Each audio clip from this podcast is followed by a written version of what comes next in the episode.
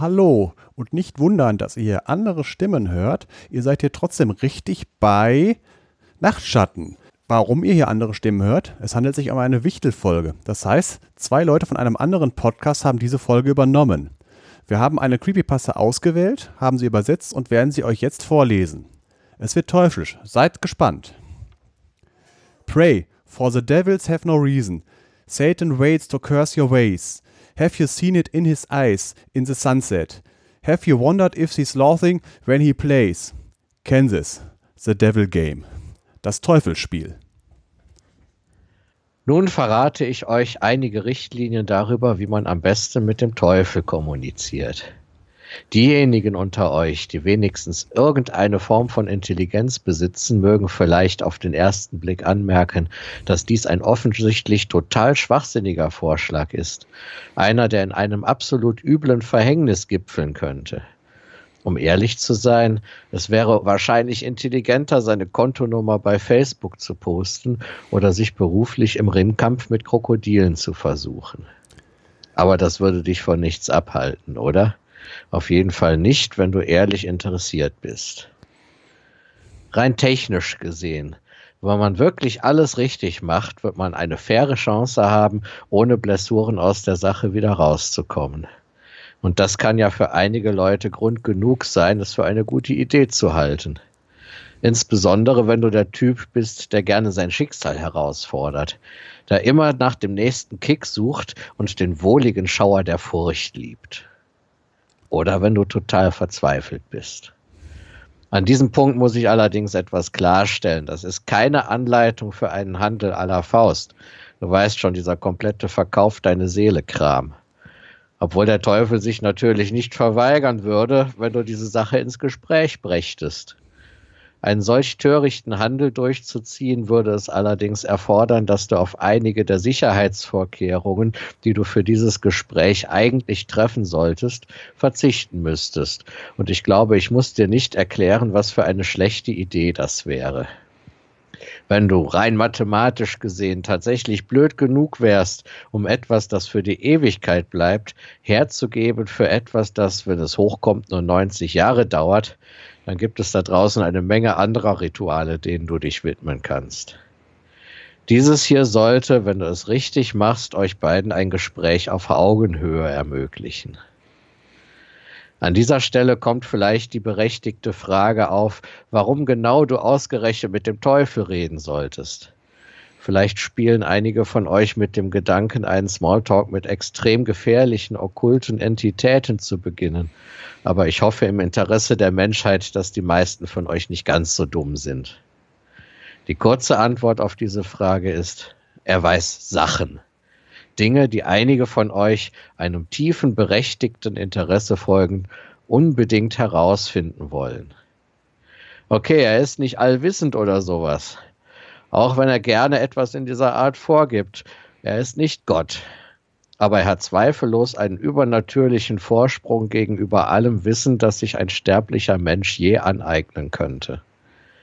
So könnte er zum Beispiel nicht voraussagen, wann der nächste Weltkrieg ausbricht oder euch das Heilmittel gegen Krebs verraten aber er könnte sehr wohl die Lottozahlen für die nächste Samstagsziehung vorhersagen oder dir verraten, welche tödliche, bisher nicht diagnostizierte Krankheit einen deiner nächsten Angehörigen befallen wird. Natürlich läuft der Fürst der Finsternis nicht herum und gibt jedem, der danach fragt, die künftigen Lottozahlen. Wenn du auf irgendwelche Informationen vertraust, die du von jemandem bekommen hast, der im allgemeinen Sprachgebrauch auch Vater aller Lügen genannt wird, wirst du dich mit großer Wahrscheinlichkeit in einer Situation wiederfinden, die schlimmer ist als deine bisherige.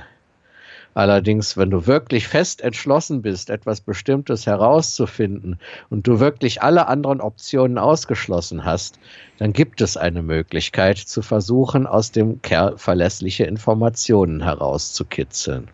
Du solltest wissen, dass der Teufel, wie so manche eher irdische Bösewichte, einen gewissen Hang zum Spielen und zum Zocken hat. Natürlich nur, weil er fast immer gewinnt. Wenn du nicht gerade ein Fiedler namens Johnny bist oder durch Daniel Webster vertreten wirst, wird er dir wahrscheinlich deinen eigenen Arsch servieren. Aber wenn du entschlossen genug bist, das Risiko und die geringen Erfolgsaussichten in Kauf zu nehmen, dann gibt es ein ganz bestimmtes Spiel, das du mit ihm spielen könntest, um die benötigten Informationen zu bekommen. Aber lass uns am Anfang beginnen. Zuerst beschreibe ich, wie man ihn herbeiruft.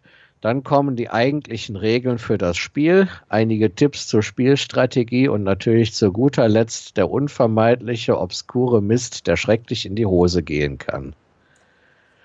Um zu deinem Gesprächspartner Kontakt aufnehmen zu können, musst du um Mitternacht in eine Kirche gehen.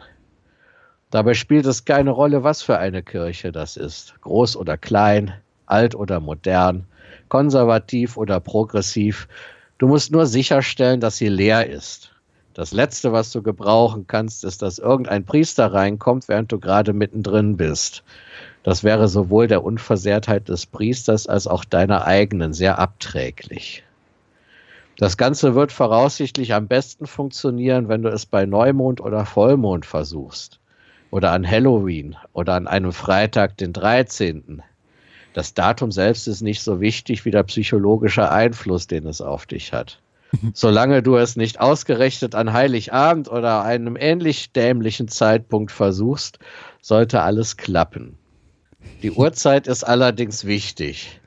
Du musst jetzt zwar nicht exakt nach einer Atomuhr um 0 Uhr GMT beginnen, aber als Faustregel solltest du kurz vor Mitternacht eintreffen und um spätestens 10 nach oder Viertel nach 12 alles vorbereitet haben.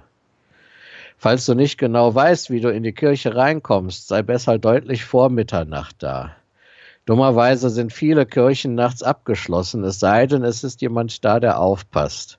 Aber wir brauchen ja eine leere Kirche, falls du dich noch erinnerst. Selbstverständlich musst du einige Sachen mitbringen. Bestimmte Sachen solltest du aber auf keinen Fall dabei haben. Für das Ritual brauchst du eine Packung Salz, Du wirst zwar nicht alles brauchen, aber besser du hast zu viel als zu wenig. Sieben Kerzen, vorzugsweise rote oder weiße. Etwas, womit du die Kerzen anzünden kannst. Du würdest dich wundern, wie viele Leute das vergessen. Okkultes Ritual hin oder her, sie werden sich nicht auf magische Weise selbst entzünden. Ein längeres Stück rotes Seil, Faden, Garn oder Zwirn einen Ganzkörperspiegel. Weil die recht unhandlich sind, kann man sie nur unter großen Mühen mit sich rumschleppen.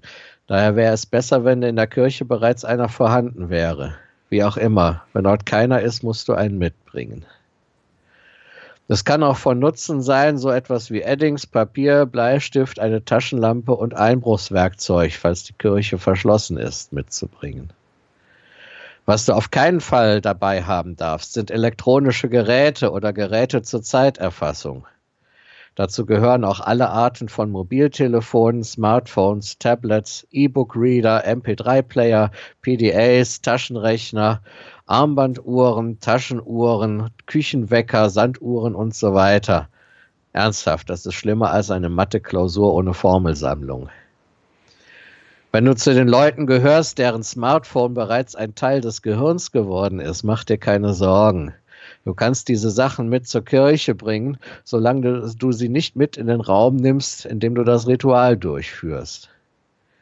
Wenn du eine Taschenlampe dabei hast, recht hilfreich, wenn man seinen Weg finden will, ohne ungewollte Aufmerksamkeit auf sich zu ziehen, lass sie auch außerhalb dieses Raumes.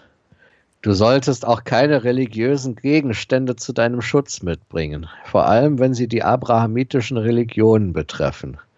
Und ja, diese schwarzen Kruzifix-Ohrringe aus der Gothic-Szene, die du trägst, zählen auch, sofern sie richtig herumhängen. Wenn du solche heiligen Symbole dabei hast, wird sich der Teufel schlichtweg weigern zu erscheinen. Keine Angst, du gehst nicht völlig schutzlos in die Sache rein. Tatsächlich dienen die meisten deiner Sachen nicht der Teufelsbeschwörung, sondern deinem Schutz. Alter Aberglaube und Volksmagie zur Abwehr des Bösen. Ich weiß, dass die Wirkung dieser Dinge hauptsächlich von der Macht des Glaubens abhängt. Also gibt es wahrscheinlich eine ganze Zahl anderer Objekte, Artefakte und kleiner Rituale, die genauso gut funktionieren. Falls du diese Theorie testen und riskieren willst, hilflos der Gnade des Teufels ausgeliefert zu sein, will ich dich nicht vom Experimentieren abhalten. Wie auch immer, Jedem, der keinen psychotischen Todeswunsch verspürt, empfehle ich, sich an folgendes Ritual zu halten.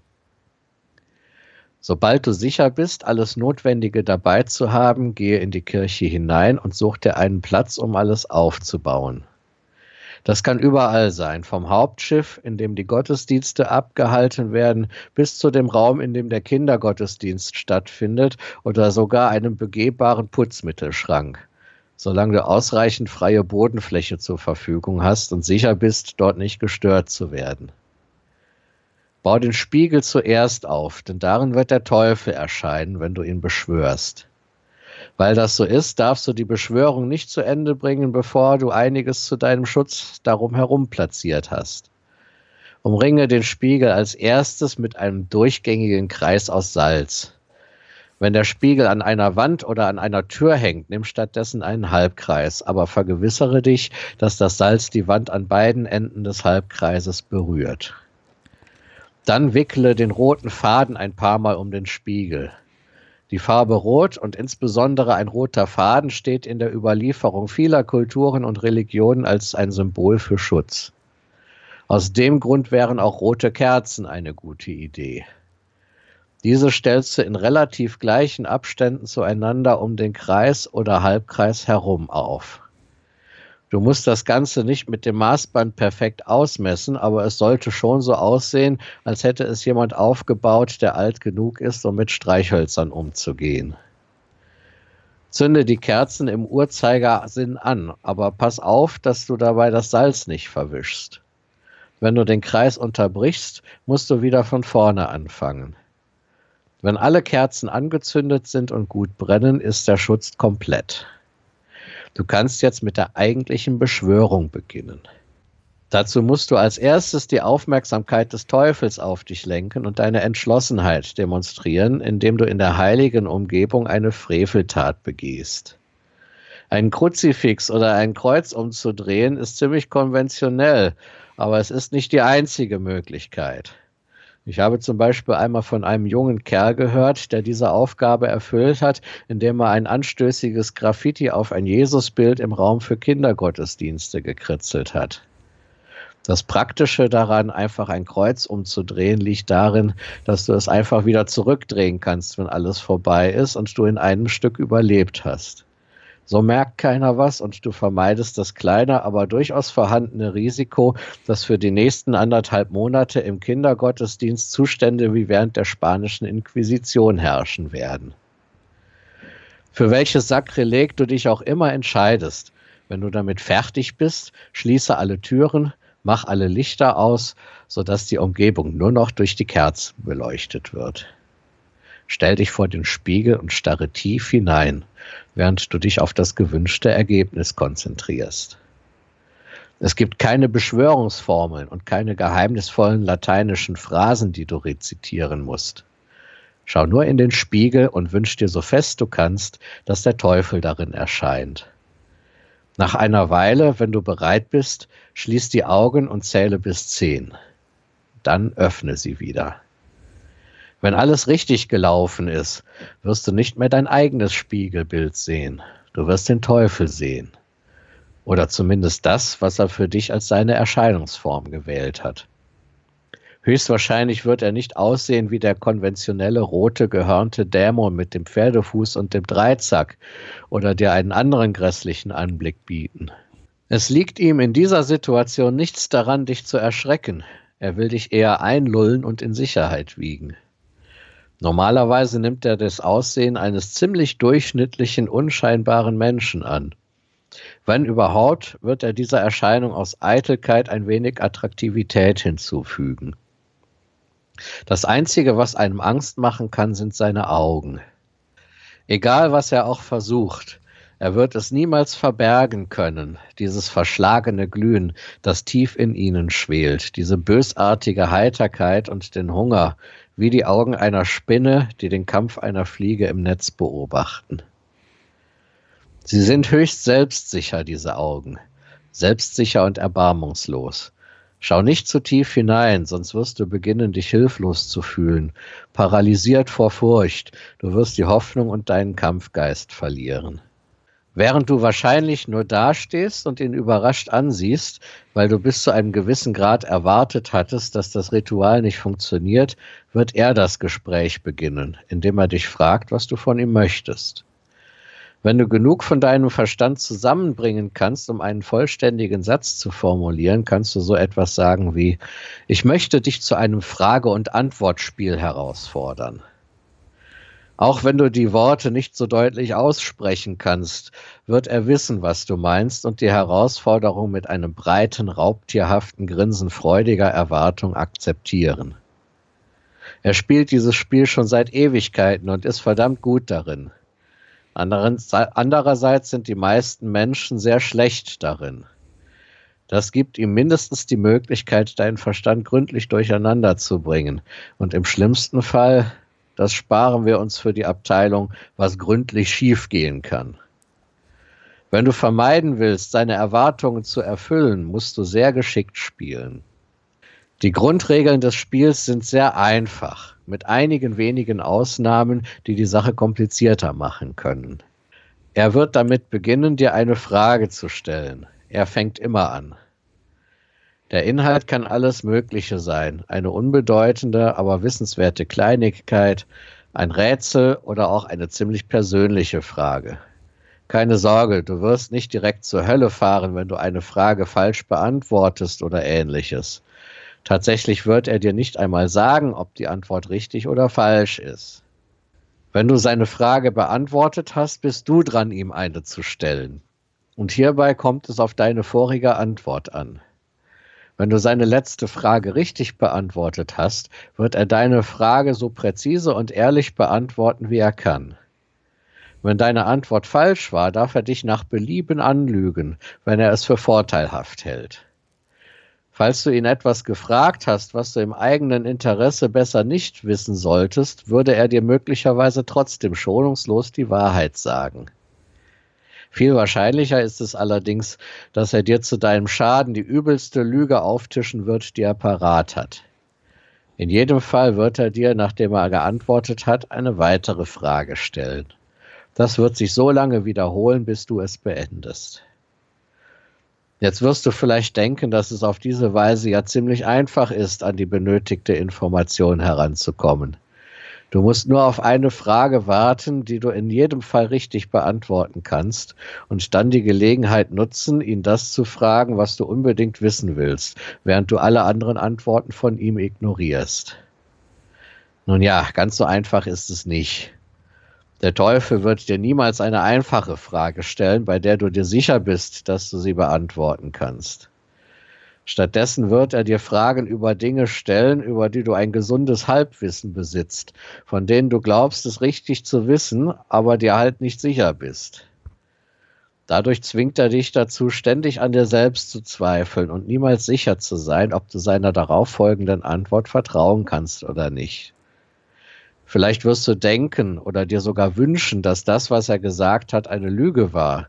Aber der Zweifel wird ewig an dir nagen, ohne dass du dich davon überzeugen kannst, ob du mit deiner vorigen Antwort richtig oder falsch gelegen hast. Vielleicht musst du aufgrund der Information, die er dir gegeben hat, eine schwerwiegende Entscheidung fällen und wirst voll Furcht und Unentschlossenheit gequält, weil du genau weißt, dass dein Schicksal und womöglich auch das anderer Leute komplett davon abhängt, ob dein Wissen über irgendeine interessante, aber nebensächliche Kleinigkeit, an die du dich gerade nicht einmal mehr erinnern kannst, korrekt war oder nicht. Du wirst dich niemals genau daran erinnern können, was der Teufel dich gefragt hat. Das würde es dir zu leicht machen, deine Antworten nachträglich zu überprüfen. Möglicherweise wird er auch nicht dein Wissen testen, sondern dich etwas Persönliches fragen. Etwas, worüber du sogar dich selbst belügst. Du wirst ihm in dem Glauben antworten, dass du die reine Wahrheit sagst. Nein, ich habe meine Schwester nicht verleumdet. Ja, ich würde das gefundene Geld an die Polizei übergeben. Aber er weiß es besser. Er weiß besser als du selbst, dass du lügst. Und er wird dir im Gegenzug auch die Hucke voll lügen. Du wirst ihm glauben. Du wirst ihm so lange glauben, bis du dir selbst nichts mehr vormachen kannst. Und dann könnte es zu spät sein. Oder vielleicht Vielleicht gibt er dir noch nicht einmal eine Chance, eine korrekte Antwort zu geben. Vielleicht reiht er auch nur endlos unmöglich zu beantwortende Fragen aneinander, um dich völlig zu frustrieren und zu demotivieren, weil du merkst, dass du ihn niemals dazu bringen kannst, die reine Wahrheit zu sagen. Fragen wie, wie viele Zentimeter genau war der Mount Everest im Jahr 1966 hoch? Oder welches ist die Höchstgeschwindigkeit einer unbeladenen Schwalbe? Wie ich seinen Sinn für Humor kenne, könnte er allerdings, wenn er genau diese Frage stellt, die Antwort, was meint ihr, eine europäische oder eine afrikanische Schwalbe, als richtig durchgehen lassen. Es gibt jedoch einige Möglichkeiten, diese spezielle Strategie auszuhebeln. Zusätzliche Regeln und Handlungsoptionen, die das Spiel interessanter machen und dich davor schützen, komplett blockiert zu werden. Um ganz ehrlich zu sein, wird er dir wahrscheinlich ohnehin eine dieser Optionen vorschlagen. Die erste Variante ist, dass du ihm ein Rätsel statt einer Frage stellst. Wenn du es irgendwie schaffst, ihn damit auf dem falschen Fuß zu erwischen und er antwortet falsch oder gibt auf, ist er dazu gezwungen, dir auf deine nächste Frage wahrheitsgemäß zu antworten. Wenn er dein Rätsel korrekt löst, musst du dir trotzdem noch keine Sorgen machen. Er wird sich nicht wie eine Sphinx auf dich stürzen oder dich in die Hölle mitschleifen. Allerdings wird er dann einen Joker erhalten und bei einer Frage, die er dir eigentlich wahrheitsgemäß beantworten müsste, lügen dürfen. Um ehrlich zu sein, wenn es dazu kommt, kannst du genauso gut sofort aufgeben. Es ist dann auch unter den besten Bedingungen fast unmöglich herauszufinden, wann er die Wahrheit sagt eine weitere Ebene der Komplexität hinzuzufügen, indem man ständig versucht herauszufinden, ob überhaupt und wenn ja, wann er seinen Joker genutzt hat. Das reicht auf jeden Fall, um das Hirn eines Normalsterblichen zum Explodieren zu bringen. Du hast keine Chance, vergiss es einfach. Die zweite Möglichkeit ist, dich einer seiner Aufgaben zu stellen. Wenn du dich damit einverstanden erklärst und schwörst, sie vollständig durchzuziehen, dann muss er deine nächste Frage wahrheitsgemäß beantworten. Wenn du dich allerdings dazu entschließt, sie abzulehnen, bekommt er wieder einen Joker. Bevor du jetzt Panik schiebst und diese Idee komplett verwirfst, solltest du wissen, dass er von dir nichts überzogen Dramatisches oder unaussprechlich Böses verlangen wird, wie zum Beispiel ein Krankenhaus in die Luft jagen oder jemanden ermorden. Als Faustregel gilt, dass die meisten Mutproben keine direkt tödlichen Folgen haben werden oder mit irgendwelchen Kapitalverbrechen zusammenhängen. Allerdings werden sie auf keinen Fall einfach sein. Zum Beispiel etwas, mit dem du dir selbst üblen Schaden zufügst, eine Sache, bei der du dir vor Schrecken in die Hose machst, eine für dich wertvolle Beziehung beenden oder sich selbst oder jemanden, den du liebst, öffentlich demütigen All diese Sachen und noch mehr. Dinge, die du dir bisher nicht vorstellen konntest. Die ganze Palette. Wenn du bereit bist, so weit zu gehen und dich selbst in diese Lage zu bringen, wirst du deine Antwort bekommen. Wenn er es allerdings schafft, mit genau der einen Sache um die Ecke zu kommen, die du einfach nicht tun kannst oder willst, dann kannst du auch in diesem Fall besser gleich aufgeben. Eins muss ich noch sagen. Glaube bloß nicht, dass du ihm erzählen kannst, dass du etwas tun wirst, ohne es dann auch wirklich zu machen. Wenn du dich auf eine Aufgabe einlässt und sie dann doch nicht durchziehst, okay, sagen wir mal, dann hat das Konsequenzen. Schluck die Pille und halte dein Versprechen, egal welches es war. Glaub mir, das ist in jedem Fall besser so.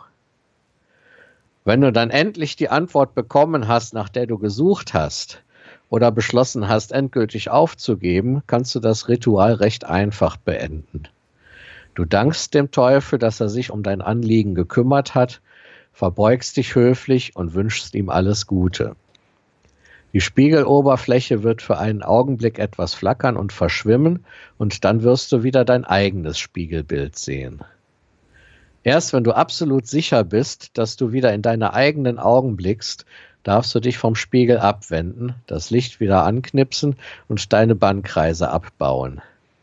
Es ist allerdings ganz wichtig, dass du, auch wenn du die gewünschte Information nicht bekommen hast, das Ritual vor Ablauf von 66 Minuten beendest. Ich denke, rein technisch gesehen hast du 66 Minuten und 6 Sekunden. Raffiniert, nicht wahr? Aber wenn du ernsthaft ohne eine Möglichkeit der Zeitmessung versuchen willst, es so knapp zu beenden, bist du wahrscheinlich ohnehin der Gearschte. Ich kann nicht oft genug sagen, wie wichtig es ist, dieses Zeitlimit einzuhalten. Den Grund dafür hebe ich mir bis zum Schluss auf, aber du solltest jetzt trotzdem besser nichts von dem hier überspringen. Ich kann dir nämlich noch ein paar gute Tipps für das Spiel geben. Erstens, sei sehr zurückhaltend mit den persönlichen Informationen, die du preisgibst. Am besten redest du gar nicht über dich selbst, besonders nicht über deine Gefühle und deine Probleme. Jedenfalls nicht mehr als unbedingt nötig. Der Kerl kennt die menschliche Psyche wie seine Westentasche und wird in deinen Kopf eindringen. Es ist, als würde man sich mit Hannibal Lecter unterhalten. Gib ihm genug, womit er arbeiten kann, und er wird in deinem Hirn rumwursteln wie kein anderer, selbst wenn du ihm keines seiner Worte glaubst. Wenn du dich bei irgendeiner Frage auch nur im entfernten unwohl fühlst, zögere nicht, ihm eine Lüge aufzutischen. Es kommen noch genug andere Fragen. Du solltest auch während des Spiels den Kurs halten und zusehen, dass es flüssig läuft. Vermeide jede Art von planloser Interaktion. Er könnte an einem bestimmten Punkt versuchen, dich abzulenken, indem er zum Beispiel etwas anspricht, das dich schon immer fasziniert hat, eine deiner Antworten analysiert oder einen anderen Vorwand sucht, um ewig zu reden, ohne das Spiel voranzubringen. Damit verschwendet er nur wertvolle Zeit und hat ganz nebenbei eine weitere gute Gelegenheit, deine Gedanken durcheinander zu bringen. Zweitens, wenn du ihm ein Rätsel stellen willst, nimm eins, das du dir selber ausgedacht hast. Wenn dein Rätsel jemals irgendwo aufgeschrieben wurde, egal ob im kleinen Hobbit oder in irgendeinem längst vergessenen Folianten antiker Magie, wird er die Antwort wissen. Allerdings muss es trotzdem ein richtiges Rätsel mit einer zumindest aus einem bestimmten Blickwinkel logischen und sinnvollen Antwort sein. Du kannst nicht einfach fragen, was ist grün, hat zehn Beine und hüpft umher und unerklärlicherweise behaupten, es handele sich um Marshmallows. Du kannst ihm auch keine direkte Frage stellen wie, was habe ich in meiner Tasche? Wahrscheinlich weiß er die Antwort sowieso. Es gibt keine festen Regeln dafür, ob ein Rätsel nun Sinn ergibt oder nicht, aber du bist ein vernunftbegabter Mensch. Deine Vorfahren haben die Frucht vom Baum der Erkenntnis gegessen. Also benutze verdammt nochmal deinen gesunden Menschenverstand. Drittens. Wenn du dich dazu entschließt, eine Aufgabe anzunehmen, gibt es eine gewisse Chance, dass der Teufel etwas scheinbar Leichtes von dir verlangt zum Beispiel einen Brief abzugeben oder eine zehnstellige Zahl an die Kabinenwand einer öffentlichen Toilette zu kritzeln. Wenn er so etwas von dir verlangt und du auch nur einen Funken Anstand in dir hast, lass dich nicht darauf ein. Es kann nämlich gut sein, dass er dich benutzt, um einen perfiden Plan voranzutreiben. Einen, der einer Menge Leute schaden und unzählige Leben ruinieren könnte. Wer weiß, vielleicht gehörst du zu der Art von Menschen, denen es egal ist, ein paar unbeteiligte Leute unter die Räder kommen zu lassen, um die gewünschte Information zu bekommen. Aber du solltest wenigstens wissen, dass es genau das ist, was du gerade tust. Viertens. Zu guter Letzt achte genau auf die Zeit. Es könnte dir sehr helfen, das vorher zu üben, um auch ohne Uhr ein Gefühl dafür zu bekommen, wie lang eine Stunde dauert. Der Teufel wird wahrscheinlich versuchen, die Dinge, die du am dringendsten herausfinden möchtest, so weit wie möglich auf die lange Bank zu schieben. Und je näher du dem Ende nach 66 Minuten kommst, desto mehr wird er versuchen, dich abzulenken, zu faszinieren oder anderweitig aus dem Konzept zu bringen, bis es zu spät ist. Er wird dich hinhalten und dir kleine Bissen falscher Hoffnung hinwerfen, damit du denkst, nur noch ein paar Minuten, ich habe es fast geschafft. Fall nicht darauf rein. Überschreite nie das Zeitlimit, egal was passiert. Nun denkst du vielleicht, dass dieses Spiel ja gar nicht so gefährlich zu sein scheint. Man misst einer Bedrohung der Psyche nicht so viel Bedeutung bei wie einer körperlichen Bedrohung, obwohl die Folgen oft gleich schwer wiegen. Ich will dich ja nicht deiner Illusionen berauben, aber dieses Spiel ist weit davon entfernt, sicher zu sein. Du kannst dir auf vielfältige Art und Weise selbst ein übles Ding verpassen, sowohl körperlich als auch seelisch. vom Spirituellen ganz zu schweigen. Und damit werde ich auch zum Schluss kommen, in der schwachen Hoffnung, dass wenigstens ein wenig davon bei dir hängen bleibt. Als erstes, wenn du mit dem Teufel redest, lass ihn dabei bloß nicht aus den Augen. Ganz sicher wird er mit verschiedenen Tricks versuchen, dich zum Weggucken zu bewegen. Du wirst hinter dir Geräusche hören, den Blick eines Beobachters im Nacken spüren oder schemenhafte Phantome sehen, die sich in den Tiefen des Spiegels hin und her winden. Von hinten wird dich ein kalter Atemhauch voller Grabesgeruch treffen. Es wird sich eine tiefe Stille herabsenken, die jäh durch ein Schmatzen direkt hinter deinem Kopf unterbrochen wird, was dir wahrscheinlich den größten Schrecken deines Lebens einjagen wird. Ja, der Teufel könnte sogar einen Teil seiner würdevollen Fassade fallen lassen und unvermittelt mit einem auf sehr überzeugende Weise schreckverzerrten Gesicht auf einen Punkt hinter dir zeigen und laut brüllen.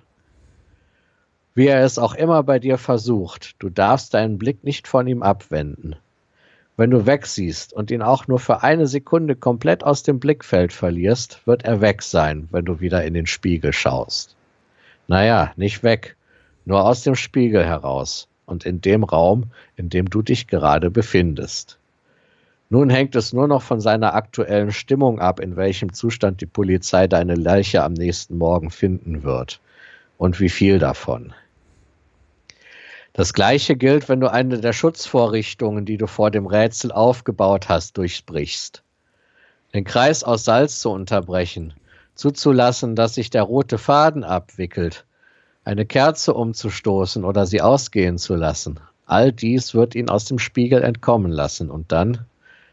Nun, ihr seid alle kreative Horrorfans. Ich denke, ich kann es eurer Fantasie überlassen. Noch was anderes. Es kann sein, dass der Teufel dich irgendwann im Spiel, wahrscheinlich nach einer schier endlosen Reihe von ermüdend schwierigen Fragen, nach deinem vollen Namen fragt. Du darfst ihn auf keinen Fall sagen. Namen tragen eine große Macht in sich. Obwohl der Teufel deinen Namen selbstverständlich schon kennt, wäre es so, als würdest du einen Vampir in dein Haus einladen, wenn du selbst ihm deinen Namen sagst. Dein Name ist auf sehr tiefgehende Weise gleichbedeutend mit deiner ureigenen innersten Persönlichkeit. Daher wäre es ein mächtiges Symbol dafür, dass du ihm dich selbst gibst. Wenn du blöd genug bist, diesen Fehler zu machen, sind natürlich auch deine Schutzvorrichtungen wertlos. Er wird auf dein unüberlegtes Angebot mit boshafter Freude reagieren, deine Seele stehlen und sie mit sich in die Hölle schleifen. Wenigstens wird die Polizei in diesem Fall eine unversehrte Leiche vorfinden, die sie identifizieren kann. Deine leere Hülle wird sogar vollkommen makellos sein, so als wärst du ganz plötzlich durch puren Schrecken gestorben. Das Wichtigste zum Schluss.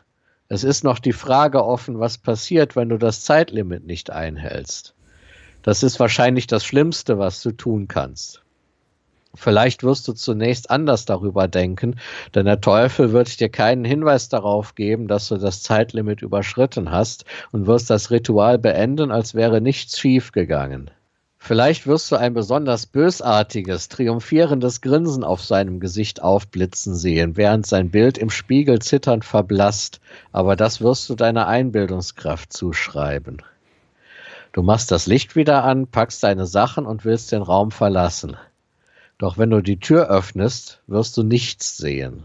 Rein gar nichts. Bloß eine flache, weiße Leere, die sich nach allen Seiten ins Unendliche erstreckt. Jetzt existiert nur noch der Raum, der vom Spiegel reflektiert wurde.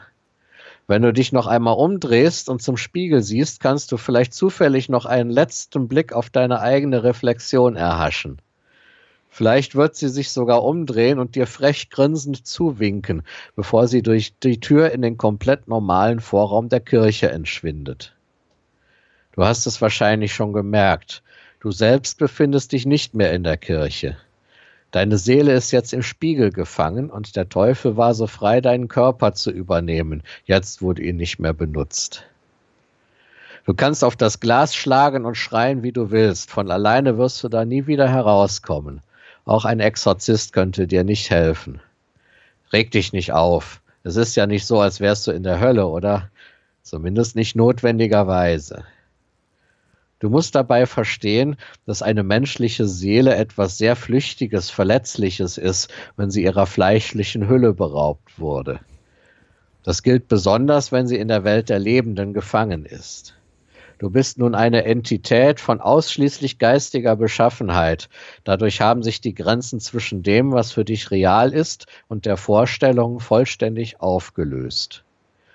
Während du diesen Spiegelraum mit deinem Ärger, deiner Verzweiflung und deiner Furcht vor dem Gefangensein füllst, werden diese Gefühle geformt durch deine Gedanken Gestalt annehmen.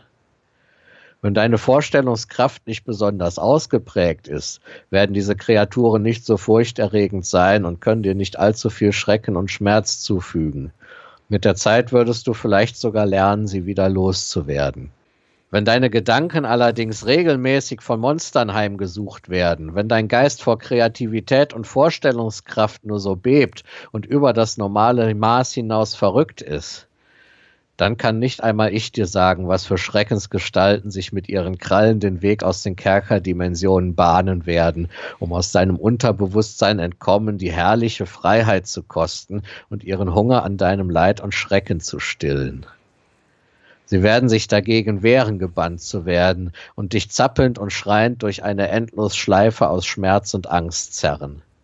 Ich brauche dir nicht zu sagen, dass du ganz schön gearscht sein würdest, wenn du ein regelmäßiger Hörer von Podcasts wie diesem hier bist.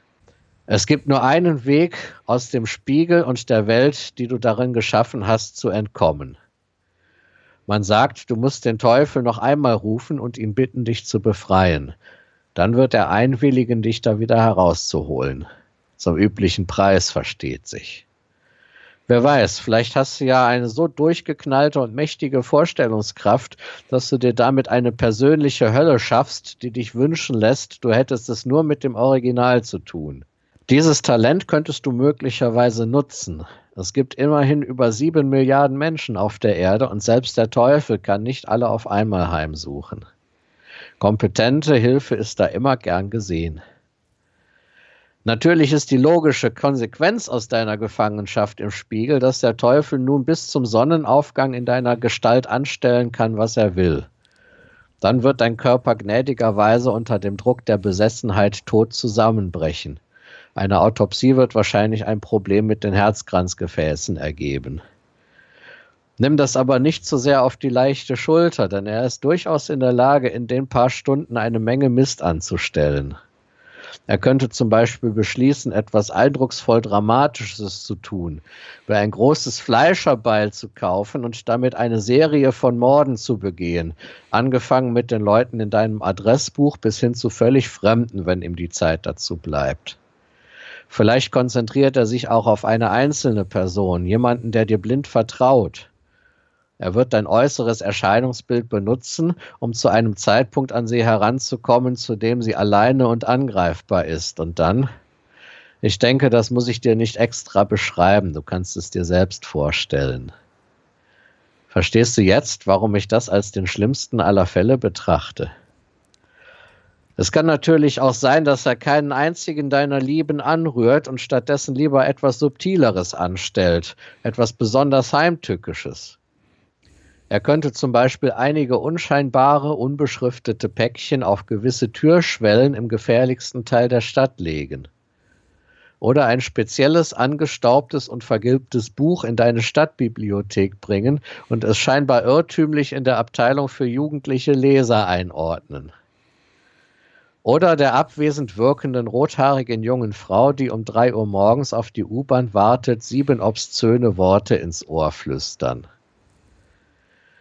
Vielleicht wird er in diesen Zeiten, in denen der Aberglaube immer seltener wird, befürchten, dass sich bald niemand mehr für seine Spielchen interessieren wird und dass das Wissen darum schwinden könnte.